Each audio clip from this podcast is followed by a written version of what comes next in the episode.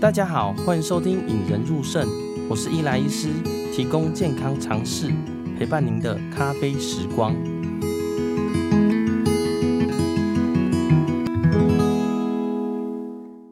你知道肾脏病饮食上有哪些需要注意的地方吗？哦，举个例子呢，钾离子不能太高，磷离子不能太高。如果肾脏病的病人呢，吃了太多钾离子高的食物，其实非常危险的。哦，轻呢会心律不整，觉得心悸；那重呢会猝死，甚至电击电不回来啦。但是肾脏病的病人呢，在饮食上真的很难去注意啦，因为很多绿色蔬菜呢，其实钾离子都不低啦，好像空心菜啊、高丽菜呀、啊，呃，股票最喜欢割的韭菜啊，这些。钾离子都不低，所以呢，一般我们会建议这些病人呢，在吃菜之前需要用水烫过啦。哦，但是呢，其实真的每次吃菜之前用水烫过的人也不多啦。哦，毕竟有人在上班，有人很少煮，那有人呢就吃都吃外食啦。哦，这个时候呢，低钾蔬菜就是一个其中一个选择啦，因为不用过水烫，直接煮来吃，钾离子含量也不会太高了。哦，刚开始呢，听到低钾蔬菜，其实第一个浮现的念头是一个好厉害的基因改造食物啦，觉得很了不起。哦，但是对于一些基因改造食物呢，还是有些怕怕的啦。呃，假如 follow 我们呃 FB 粉丝团的人呢，有可能发现前阵子呢，我去低钾蔬菜的农场参观了。哦，这次呢，很荣幸邀请到呢智耕创新的创办人黄明发先生来到节目上。黄药师他本身以前是一个药师啦，呃，分享说他怎么开发出低钾蔬菜的心路历程啦。哦，讲智耕创新呢，大家可能比较陌生，但是如果说肾食堂，哦，肾脏的肾，大家可能就听过了哈。住在中部的患者呢，或者听众们可能只要到丰康生鲜超市都会看到他们产品啦。哦，之前跟黄药师聊过呢，发现他的过程中有了很感人的故事啦。让我们今天一起听听他创办肾食堂的契机、碰到挑战跟接下来愿景吧。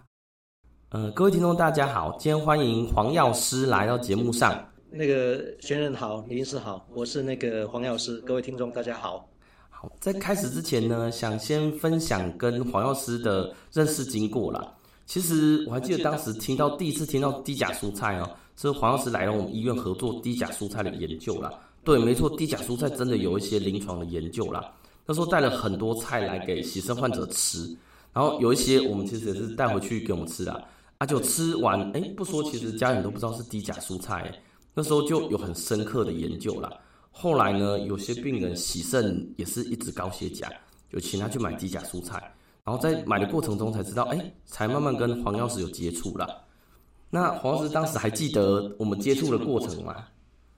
我当时来讲，事实上是那个过去推广这个我们的低钾蔬菜嘛。那我们想把这个低钾蔬菜研究的这个成果哈，来做这个临床的测试嘛，来做一个人人体的试验。那我们当时的想法就是说，那我们的理想是希望这个肾友呢，就不需要经过这些穿烫的过程呢，就可以来食用我们的低钾蔬菜。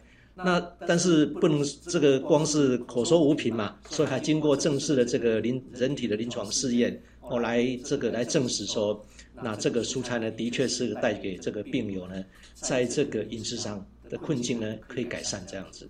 嗯，当时黄药师怎么会突然想要做低钾蔬菜这一个呃东西，是有什么原因吗？哦，这个其实是呃有一段故事的哈，就是说。当时我有机会回到中兴大学来念书，那我是到食品系的博士班去念书。那我当时在选这个题目的时候呢，我自己就觉得说，那以我的背景有医药的背景，那我应该做的跟人家不一样。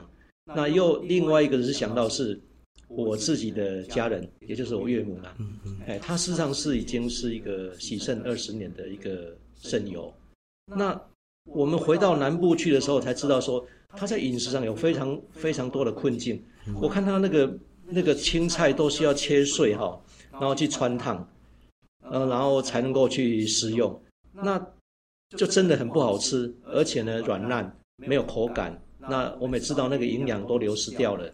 那事实上对这个肾友来讲，他的营养都不够。那我就觉得说，哎，我我丈母娘有这样的困境，那应该相同的这些肾友来讲，哎，都有同样的困境。那如果说我们能能够利用这个农业的这样的领域，的研究，那跨领域来解决这个肾友的健康的问题的话，那是显得这农业是非常有意义的事情，所以我就开启了这样的一个研究过程。哦，真的诶，我们常常因为我自己是不会煮饭呐，但是当我们在卫教跟病人说，哎，你要吃钾离子，你要让它洗掉，要蔬菜要穿烫，那其实呃，大家没有经过统计啦，但是我个人的经验。我觉得大概十成，大概有两三成会这样做，但是实际上六七成，要么就是他家人没有时间，要么他就吃外食，啊，要么就是他其实对于这些就穿烫一两餐，那其他他也觉得很，第一个是难吃的，穿汤给我保持，第二个是他要花这些时间没有这个精力，那刚好有低钾蔬菜这些东西呀、啊，真的是我觉得对于病人来说，像我每次抽血哦，一看哎钾离子六点多，或者是钾离子超过五了。我们通常都给他喂教，但是喂教完，其实在下个月、在下个月再回来，钾离子会降的其实不多了。所以我觉得低钾蔬菜真的是对我们身上可是一个很好很好的东西耶。对啊，这个来讲，因为我们我们以我丈母娘的例子来讲哈，因为这个医院的卫教师、营养师、医师都很尽责，跟他做卫教啊，告诉哪些是高钾，哪些是低钾。但是坦白讲，这些肾友普遍年纪都偏高了，他也分不清楚。我们时常日常生活里有那么多的蔬菜水果，他哪分得清楚说，哎，哪些是高钾还是低钾？所以干脆全部都穿烫过，哦，然后才才能够食用，那就真的是很麻烦。尤其在家里的成员里面，哦，有大人有小孩，要有肾友，那在在做饭上，在做菜上就显得非常麻烦，哦，就很麻烦。所以这个事实上就是，哎，肾友一个很大的困境。对，那那我丈母娘实际上是很乖的病人啊，哎，所以会变成怎么样？就变成说，他一旦外食的时候呢，他就不敢吃了。哦哦，他就这个蔬菜水果都不敢去吃。那这个来讲，事实上这个摄取就不够嘛。对，我真的有很多像我们最常碰到就是病人还没有洗肾，但是他的肾功能已经变差了，电解质变就是都不大好了，所以钾离子偏高，所以当时其实很多病人。那尤其是特别是那群很乖的病人，什么都不敢吃，到最后营养变差。那其实营养变差在肾脏科来说也是一个非常不好的议题啦。就是一个胖子跟一个瘦子开始洗肾，其实是胖子营养好的那个会活得比较好。所以这时候我们叫他鼓励吃，他就又怕钾离子不好看，或是其他原因就不敢吃。那有这个低钾蔬菜这件事情，哎，似乎至少对于他吃蔬菜这件事，他会比较放心啦。嗯，对。这这来讲就是我们研究的一个初衷嘛。啊，事实上我们后来也研究了水果，低钾的水果，所以我们也有这个低钾的番茄。那我们这个不管是蔬菜或是低钾的番茄，都有得到国家的发明专利。哦，有国家的发明专利啊。对，都有得到国家发明专利。这个事实上就是说，哎，我们来讲，呃，过去从来没有人来研究这一块嘛。嗯。那事实上有一大群的这个肾友呢。哦，或是说他饮食比较在这个钾离子摄取比较需要严格限制的人呢，他没有这个东西可以食用。那我们我觉得我们这样做是一个对我们这个社会是很有意义的事情的。对，哦，还拿到国家的发明奖哦。哦，那这个时候过去缴专利的话，哎，你当时在做会不会碰到很多困难啊？因为因为低钾蔬菜是从来没有人研发过的嘛。那在研究的过程中有没有碰到什么困境啊，或碰到什么？困难去克服它。对，这个可以跟您分享哦。就其实我当时在选这个题目的时候，还没有开始做，我们老师就跟我讲：“你放弃，不要做，放弃不要做。”他说：“哦，从学理上来讲，这个低钾来讲，这个蔬菜呢是长不起来的，是会容易生病的，长不起来，所以这个根本不可能的事情。”他叫我放弃，不要做，做别的题目。那我跟他讲说。哎，我我我这个事情实际上是我心里很想去做的一个事情，你让我去做看看，那我就坚持要做这个题目。当然后来老师也同意了，那我去参考日本的做法，当然他们说我跟我们不一样啊，参考别的地方的文献，那来做一些不断不断的修正，不断不断的试验。那经过了大概两年的时间，哦，两年哦，对，大概两年的时间，那才能够成功，就是研发出这个低钾蔬菜。当然，这过程中里面事实上也得到国家很多的帮助啦。哎，事实上我们得到教育部的这个创新创业奖。那后来在研发这个低钾蔬菜，也获得了这科技部的萌芽计划的一个帮忙。让我们这样一个团队呢，能够持续的呃研发这样的一个各种不同的低钾蔬菜，来给这个肾牛来使用。我还花了两年的时间呢，而且很多经费进来。那刚刚黄老师刚好提到说，哎，日本的它有自己的低钾蔬菜做法，跟我们现在的低钾蔬菜有点不一样哦。是指差别大概会在还日本他们怎么做，我们大概怎么做呢？因为日本的事实上，日本我们从他们的饮食就知道，他们的肾油的数量非常的多。他们吃的，你看他们吃的拉面啊，很咸啊；我吃的糕点非常甜啊。那这个事实上都是对这个肾脏都是有很大的负担的。啊，所以他们在大概七八年前就已经开始研发这个低钾蔬菜，但他们用的是水耕的方式。然后用的是在 LED 灯，就是人工光源，在植物工厂里面去栽培这样一个低钾蔬菜。那我当时在研发这个时候，我就觉得这个事实上在台湾我们不走这样的路，因为我们以我们的医药背景来讲，我们知道土壤里面有非常多的微量元素，对我们的身体是非常重要的。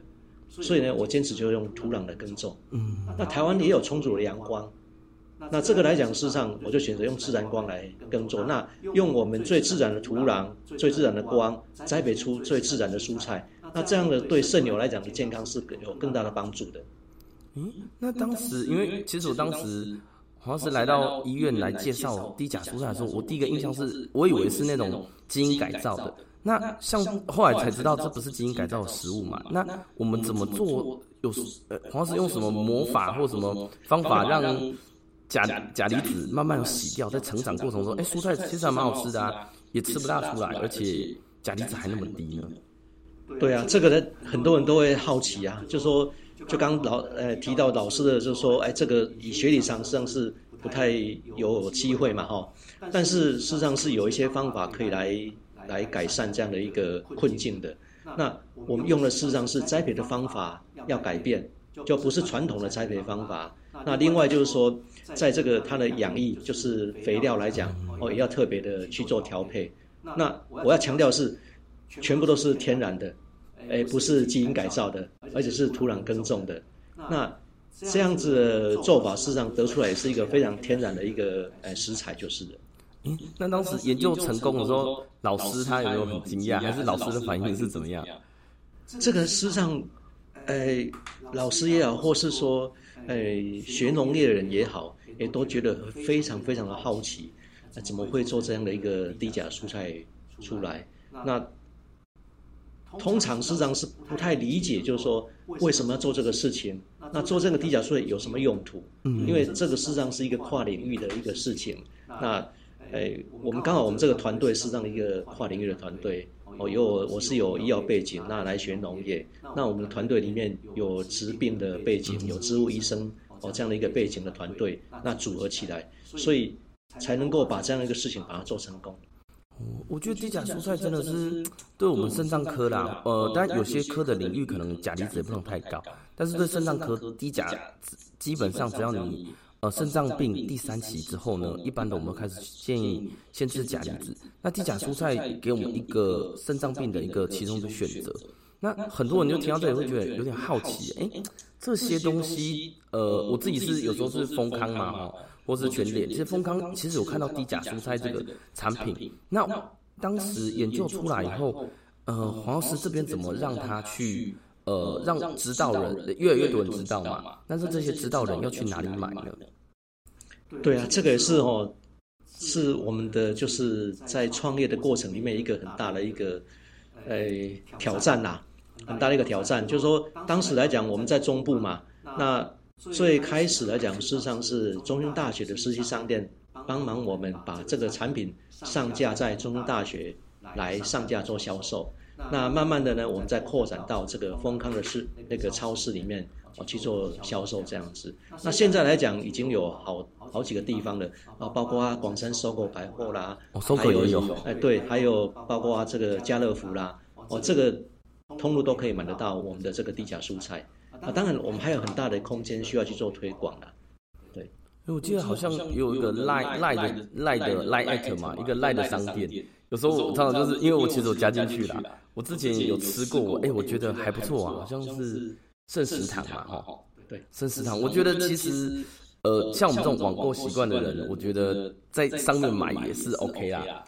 对，这个这个我要讲一下，就是说，我们这个只要在呃网络上搜寻“元气圣食堂”，哦，元气圣食堂，元气圣食堂啊，就可以看到。那当时创立这一个一个呃网站上来购物来讲，来买这个低钾蔬菜，事实上最大的那个初衷是因为肾友普遍年纪偏高，嗯，但是在家里做菜的人、买菜的人可能是媳妇，嗯，哦，可能是女儿，啊，他们习惯。从这个哎网络上来购物，另外一个是因为我们的通路究竟还是比较少，嗯嗯，那他没办法在家里附近买到，那就从这个网络上来做购买。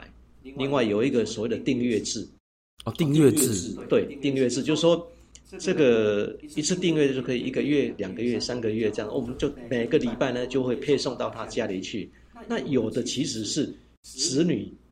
买给父母亲是配送到父母亲的家里去，嗯，哦，让这个父母呢就不用担心他去买菜这些事情。那有的呢是整个家庭就一起吃。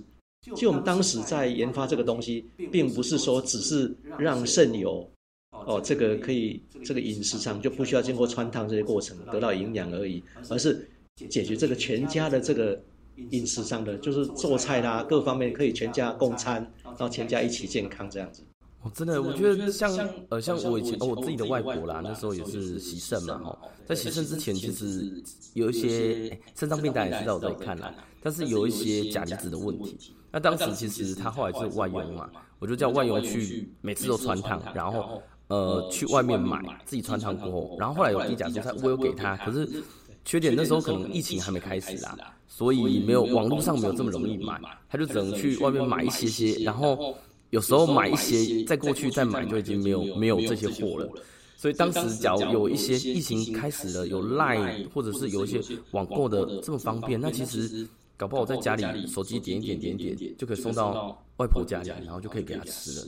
对，这个是我们的希望，就是说，呃，希望养成这样的一个习惯。那我们也统计过了，在我们网络上那个购买低价蔬菜的百分之九十几。都是这个情况哦，就是就是年轻人想要给长辈的一些就是低价的东西。对哦，因为这其实呃这些肾友来讲也是辛苦一辈子哈。那不管是什么原因，后来这个肾脏就不好了，或是他现在呃可能第三期、第四期还没有到洗肾的阶段，那希望呢在饮食上呢就能够再去注意，让这个肾脏可以用久一点，然后在人生的终点呢。不要走到洗肾这个步，这个这个地方，那我觉得这个就很有意义啦。那日子可以过得很快乐。哦，我觉得这个真的是从低钾蔬菜的初衷嘛，也是因为家人的关系。那现在的话，诶，就是那个岳母吃低钾蔬菜，他觉得感觉怎么样？哦，其实对那个老人家来讲，哈，他。没办法跟我讲说他感觉他他的什么真正的什么样的感，但是他说吃起来比较有精神哦，吃起来比较有精神，对，他是觉得说吃起来比较精神。然后呢，他只要吃那个我们的低钾蔬菜，他的钾从来没有问题过哦，对，从来没有问题过。那有一次很好笑了，他在那个台南乡下嘛，他有种一点番茄的，自己种一点番茄，但是盛产的时候。那个舍不得丢掉，自己吃，他就煮番茄汤，他就煮番茄汤。那那一次呢，就钾离子就太高了。那太高之后呢，他那个他自己也知道说，我知道原因了，因为我吃的这个番茄汤 就舍不得丢掉嘛，哈，因为盛产太多了，那就吃了，那就会有问题。那如果吃我们的这种低钾蔬菜，其实它从来没有问题过。哎，对，那天参观那个农场的时候，哎，那黄师傅给我们吃他的低钾的那个小番茄。对，哎，其实吃起来，我觉得他虽然说是低糖啊，糖分偏低，可是吃起来其实真的还蛮甜的。对，这这个事实上是这个低钾番茄呢，事实上也有得到专利。那另外这个是经济部，哎，这个 SBIR 计划支持我们来研发的。我刚提过，就是说除了蔬菜以外。那肾友还是需要吃水果啊，那我们就把用第一个就用这个番茄，因为番茄是一个很健康、很平民的东西，那我们就来研发这个低钾番茄。那我们送到东海大学的食品科学系去做检测，它的糖就是糖度哈，糖分啊，事实上不到一般番茄的一半。哦，这么低？对，那钾离子也可以降到一半，所以可以低钾低糖。哎，可是吃起来还蛮甜的。那我们在栽培过程里面，事实上你可以发现，我们把那个酸味降低了，它没有什么酸味。所以有时候东西甜不甜，其实是被那个酸味盖过去的。就像我们吃凤梨啊，哦，凤梨可能里面糖很多，但因为它酸度蛮高的，所以你吃起来好像不是那么甜。嗯嗯，对，是这样。哦，有我我那天吃完，我觉得最最印象深刻就是。这个低钾的番茄，因为哦就像小朋友吃的很开心，然后你也知道糖分或钾离子不高，因为呃通常啊，像我自己只要碰到病人的钾离子很高，通常我们第一件事问问他吃什么水果嘛，那香蕉跟番茄大部分是我们最常问的啦，因为这两个大家都会不小心吃很多，因为香蕉对，因为我们洗肾患者有些是便秘嘛，所以每喜欢吃香蕉，那番茄是因为一个都很小，小番茄一个很小，可是它吃下去总量的钾离子就会非常爆表。那假如有这个低钾番茄。又算蛮好，我觉得蛮好吃的，又很好吃。哎、欸，其实对他们是刚刚更好哎。是啊，这个就是我们目前是低价番茄，我们还是希望将来能够研发各种不同的这个诶水果，哦，让这个肾友呢能够尝试到更多的哦，就是在在更多的选择就是的。哦，对，只要能研发出低钾香蕉，因为香蕉就是呃，肾脏科每个几乎都会问啊，只要假设在高，一定会问。假设研发出低钾香蕉，然后因为香蕉本身也蛮甜的，我知道真的很多肾友真的很爱吃，就能发出低钾香蕉，我相信对他们应该是一个福音啦。对，我们我们努力啦，我们努力。对，另外我们也是除了这个肾友以外，我们其实接下来的目标。因为肾脏这个问题来讲，事实上跟糖尿病有很大的关系。嗯嗯。那我们也想在研发有关这个能够控制血糖方面的蔬果。哦，哎，真的是，哦，真的是血糖这个就是跟减肥的议题一样啊，就是呃，大家都知道要减肥，大家知道不能吃太甜，但是实际上能做到的人不多啦，尤其是很多糖友哦，糖尿病的患者本身他虽然知道，但是他还是很爱吃。假如他可以吃一个他觉得好吃的东西，但是糖糖脂是很低的，那真的是对他们是一大福音，真的。对，我们希望是说，能够在这个饮食里面呢，就是能够摄取一些能够控制血糖一个成分。那从日常的饮食就可以来来这个让这个血糖能够平稳。那甚至不不一定要到这个糖尿病嘛，哦，就是前期啦，或是说呃对这个饮食比较。呃，没有那么激，没有那么要求的人，他都可以来吃这个东西。对，哦，这就跟前几年大家在夯的一些什么吃素食嘛，然后最近又在吃一些低蛋白嘛，那叫低钾低糖。哎，其实很多东西都可以吃得很健康啊。这个就是正食堂下一个的目标嘛，对对，没有错了。这这个我这个地方再再讲一次，就是这个低钾蔬菜哈。其其实我们这个低钾蔬菜并不是把这个钾呢。降到没有，而是降到我们正常人体需要的的这个程度而已。哦，比如说我们这个大概是每一百克呢，大概一百五十毫克哦，这样的一个中间的一个一个水准。哦，那让这些肾友不需要再经过这些穿烫的过程。当然，让它汆烫也可以。那正常人吃呢，实际上是哎不会有这个低血钾的这样的问题了。哦，对，就很多人在问说，哎，只要吃，就是说低蛋白的东西，或吃呃低钾的东西，我会不会钾离子太低，或者是蛋白质偏低？但实际上呢，只要一般人食欲是 OK 的，那你吃这些东西，并不会造成你身体的呃元素缺乏，不会蛋白质缺乏，不会钾离子缺乏，这个应该是可以放心的啦。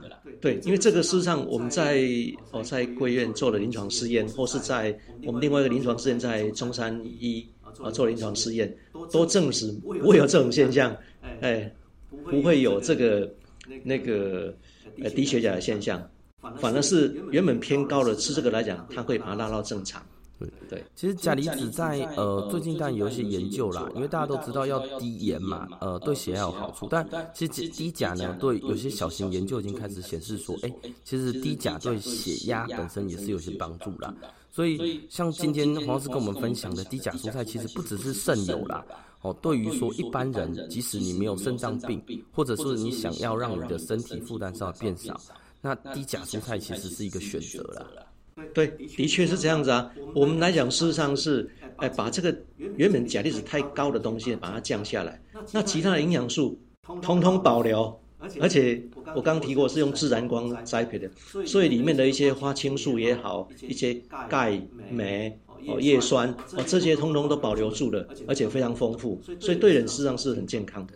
哦，讲到这边就问一下黄药师哦，低钾蔬菜呀，我觉得听众或者是民众或者是肾友最想问的啦。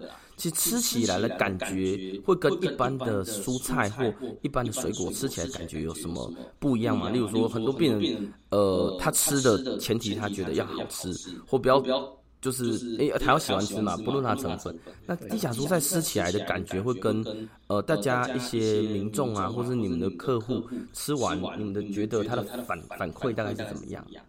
非常好啊，因为我们自己也吃啊，因为那个事实上是有一些学理，因为它把钾离子降低下来，其实里面的纤维也是比较细嫩的，所以吃起来那个菜你可以感觉它是比较细嫩的，它比较软，比较细嫩，比较好吃。对，哎，那一般的那个就是一般栽培的那种呃蔬菜来讲，它事实上是会比较粗一点，所以你可以看到我们的蔬菜长得都不是非常大，它都是比较细嫩的。嗯。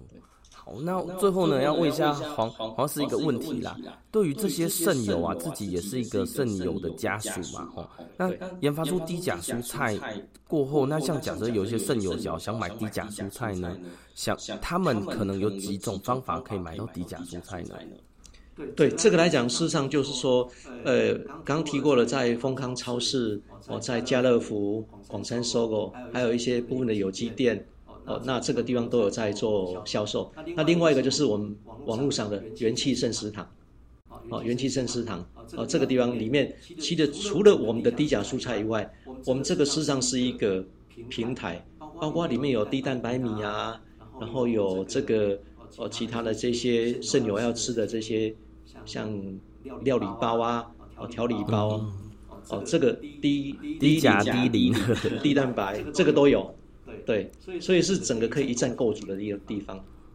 对，好，那今天很谢谢大黄药师来到节目上跟大家分享。其实当时跟黄师接触过程中，我觉得很佩服诶，因为从一个原本是药师嘛，也是一个很忙碌的职业，就跳到低钾蔬菜，而且有研发过程中有碰到一些瓶颈，真的最后成功了。而且对于至少对于我们肾脏科是一个非常非常重要的一个，我个人是觉得一个很重要的发明啦。那今天谢谢黄老师来到节目上。好，那个谢谢先先润医师，然后谢谢各位听众，谢谢。身为一个肾脏科医师跟一个肾友的家属啊，嗯，可能有追踪我们的人都知道，就是呃，我自己的外婆是腹膜透析的患者，也是我亲自帮她直管的啦。哦，其实当时跟她说绿色蔬菜要烫过啊，呃，但是其实能做到的人不多。包括自己的外婆啦，因为其实烫过的蔬菜呢，很多绿色蔬菜其实都不好吃。那之后呢，我渐渐理解到，说不食人间烟火的饮食，其实经不起人间烟火的考验呐。哦，太理想的饮食状态呢，可能只有少数的人能办到。哦，大多数的人呢，如果需要一个太繁复啊、困难的步骤，或者这个东西根本就不好吃，那他根本也不会想要去吃啦，势必无法通过人间烟火的考验呐。所以呢，如果能够简化肾病患者的饮食呢，我个人是觉得，即使是懒惰的病人，也有机会能够不吃下那么多的钾离子高的食物了。我就像我之前在第十五集，如何用原子习惯呢来劝病人不要乱吃东西啦。那其中一项呢，就是减少好习惯的阻碍。我觉得低钾蔬菜就是一个很好的方法啦。用一般的烹煮方式呢，钾离子含量几乎是正常。对于那些想吃蔬菜，但是又不应该吃太多的肾脏病的患者来说，其实是一大福音啦。因为大家都知道，少吃蔬菜你可能容易便秘。那肾脏病的病人其实很常便秘啦。但是假如吃蔬菜对他是一件很痛苦的事情，他可能不会愿意吃啦。所以其实对于黄药师跟他团队投身研发低钾蔬菜呢，其实觉得蛮感动的啦。好，病人买回家只要正常烹煮就可以吃了。哦，当时其实我有买过一些给外婆吃，但是其实，呃，那个时候其实他已经算是钾离子已经控制不大好了啦。那最后呢，黄药师也带来优惠方案啦，就是两周的蔬菜体验箱，就每周八包经过零钾含量调整的蔬菜啦。如果家中有肾病患者，或是自己呢就想尝试一些低钾的饮食的人呢，可以到下方链接栏去点看看，好，可以体验大概两周的蔬菜香哦。让我们培养胜利思维，拥有幸福人生。